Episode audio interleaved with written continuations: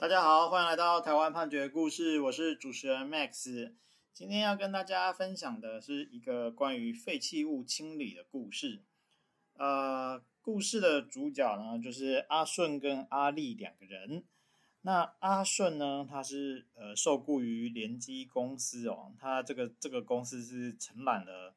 呃台东县哎新港区渔会一百零二年度这个。新港渔港驿传道的整建工程，哦，他这个阿顺是工地现场的负责人，那阿丽呢，则是阿顺雇佣的这个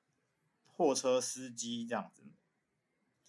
那这个检察官呢，就把阿顺跟阿丽两个人起诉啊，起诉的原因呢，就是说阿顺跟阿丽两个人在呃一百零二年十二月的时候，好，他们在上午九点好到下午。一点多的时候呢，他们就是由这个阿力驾驶这个货车，然后从工地啊，哎，载运就是包含了金属屑啊、啊塑胶啊、木屑啊、沥青啊等等的这个一般事业废弃物，那再到附近的土地倾倒，总共六次哦，大约有二十立方公尺。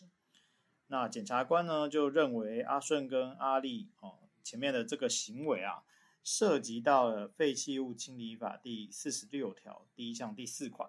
未依这个同法四十一条第一项规定，领有废弃物清除许可文件而从事废弃物清除的罪。好，这有点长啊。简单来说，我们看这个《废弃物清理法》，呃，就是大家可能也不太清楚，我们关于废弃物的清理是什么样的状况。那这个废弃物清理法第四十六条第一项第四款，它是说有下列情形之一呢，啊，要处一年以上五年以下的有期徒刑，那可以并科呃新台币一千五百万元以下罚金。那第四款就是未依第四十一条第一项规定啊，领有废弃物清除处理许可文件。从事废弃物储存、清除、处理啊，或者是未依照废弃物清除处理许可文件内容储存、清除、处理废弃物。简单来讲啊，就是说我们在处理废弃物的时候，其实是要经过一个许可的啊，你不是任何人都可以做这件事情。那你必须要提出一个文件，好，跟中央呃跟主管机关说，就是你要怎么样去处理这些废弃物啊，才不会让这个废弃物。造成更多的污染，那你一个是你根本就没有提出这个文件，好，另外一个是你虽然提出了这个文件，可是呢，你没有依照文件的内容去进行，那这个都是会构成犯罪。这样，好，那在呃本件啊，这个阿顺跟阿力他们是没有提出相关文件啊，就去做了废弃物的处理，检察官是这样认为啊，所以就把他们用这个违反废弃物清理法的规定来加以起诉。那阿顺跟阿力两个人呢，呃，其实都是主张自己是无罪哦。那阿顺是说他是依照这个承揽契约啊，他有一个补充条款，还有这个说明会的会议记录。他是说这个拆除旧的驿传道，哈、哦，他们挖会本来就你要拆除，一定会挖出东西嘛。那挖出来这个混凝土块啊、砖块还有淤泥啊这些东西呢，它有。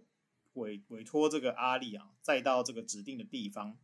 那之后呢，还要把这些东西再运回来啊，去做新的驿传到它的基础来回填啊，所以它只是暂时堆置啊，将来是要做再利用，并不是要去处理废弃物，而且它呢，这个丢的地点啊，也是这个新港区渔会决议指定的地点啊，所以他认为说他这个就照着契约走而已啊，你怎么会说我违法这样？那阿力的答辩就更简单，他就说：“哦，我就是阿顺雇来的一个司机啊，那我就是依照阿顺的指示来载这个东西，那我根本就不知道什么废弃物清除许可等等的东西。”好，案件进了法院之后啊，法院首先呢就是去分析啊这个废弃物到底是什么样的规范。他说：“呃，依照这个废弃物清理法的呃规定哈。”废弃物主要可以分两种，一种是一般废弃物，一种是事业废弃物。那一般废弃物就是一般家户啊，或者是其他不是不是事业哈所产生的这个垃圾啦哦等等的东西。那事业废弃物呢，又分成两种，一种叫做有害事业废弃物，一种是一般事业废弃物。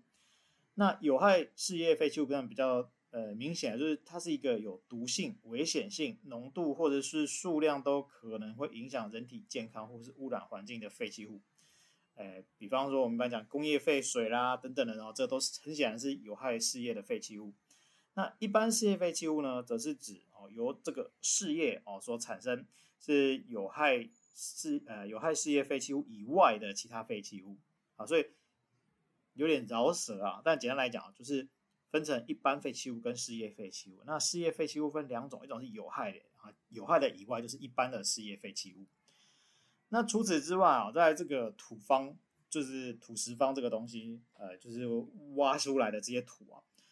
呃，其实是有特别的规范。好，这个内政部呢，在九十年十月定颁一个这个营建剩余土石方的处理方案，啊，它就是针对这个建筑土剩余土石方去做规定。他说呢，呃，这个剩余土石方的种类哦。诶，包括剩余的泥土、砂石、砖瓦、混凝土块等等的哈，这都包含在内。那但是不包括哦附带产生的金属屑、玻璃碎片啊、塑胶等等的哈。那如果包含废弃物，那就是属于营建事业废弃物。那如果呃不包含废弃物啊，那这些东西呢，你是可以拿来再利用的。那再利用的东西，就是要依照这个营建事业废弃物的再利用管理办法。好，所以大家知道这个废弃物这一行其实是规范相当的复杂。好，那如果你今天是要再利用的话，你就要透过合格的再利用机构来做啊。那这部分可能跟案件比较没有关系啦，我们就简单的做说明。好，那当然这个法官呃在审判的时候，他就会觉得有点 confused 了。他就是说，诶，你未经许可处理哈，跟违法再利用可能会有点。在个案的认定上是有点困扰的啊，就是说我到底是要丢呢，我还是要再利用？其实这个你在有结果之前是看不太出来。那所以这个部分，呃，行政院环境保护署呢，在九十一年十二月哦，就有定颁一些认定的规则，可以来做认定。那本案呢，啊，法院就是认为说，诶，首先是就客观行为事实的部分，阿顺跟阿丽两个人。呃，有在这个当天早上九点到下午一点啊，把这个呃混凝土块等等的东西啊移移到不同的场所啊，这个是大家都没有争议的。那到底移了哪些东西哦？这个根据现场勘查的状况，主要是混凝土块、砖块、淤泥，还有废的木屑，有少量的金属屑跟塑胶啊，呃，这个。废木材跟轮胎啊，这些比较属于垃圾的，它的混合比例大概是一到两成。那检察官所称的这个沥青等等，目前是没有证人证词或是证据可以来认定。好，那根据这个我们勘查的结果啊，就会认为说这个东西，诶，应该是属于银建的混合物哦，属于这个营建事业废弃物，是可以再利用的部分。那可以再利用，也不代表你就是要拿来做再利用嘛，哈。啊，所以呢，这个法院他有传唤证人，那证人就有说，哎，确实，这个我们当时在这个渔会啊，跟这个公司的约定当中，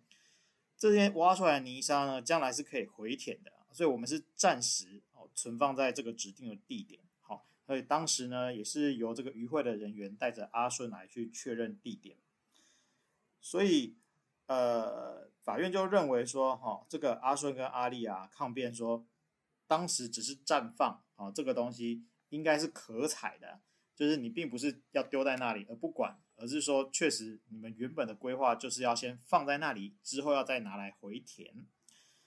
那再来啊，就是检察官呢，他有说，就是呃，如果你过程当中造成污染环境，哈、那其实你也是会构成相关的犯罪。但是法院呢，这个部分，他就是说，呃，事实上啊，本件堆置的时间只有四个小时，好，那这个堆置的是营建的混合物，它也不是一般所谓的有害废弃物啦。那在这个附近地面啊、啊水面啊、啊其他动植物伤亡的状况，因为只有四个小时，实在是看不出有什么这个污染的结果。所以既然没有结果的时候呢，我们就。没有办法去认定它有造成这个污染的环境，的结果，然后就没办法去认定他有罪。所以呢，法院最后就呃依照上面讲的这些理由，然后就认为那个这两个被告阿顺跟阿丽呢都是无罪。那我们今天分享的故事呢，是啊、呃，台湾台东地方法院一百零四年度数字第三十八号的刑事判决。我们每周一会更新，欢迎大家有意见可以回馈给我们，或是告诉我们你们想听的主题，让我们一起来听判决里的故事。我们下周再会。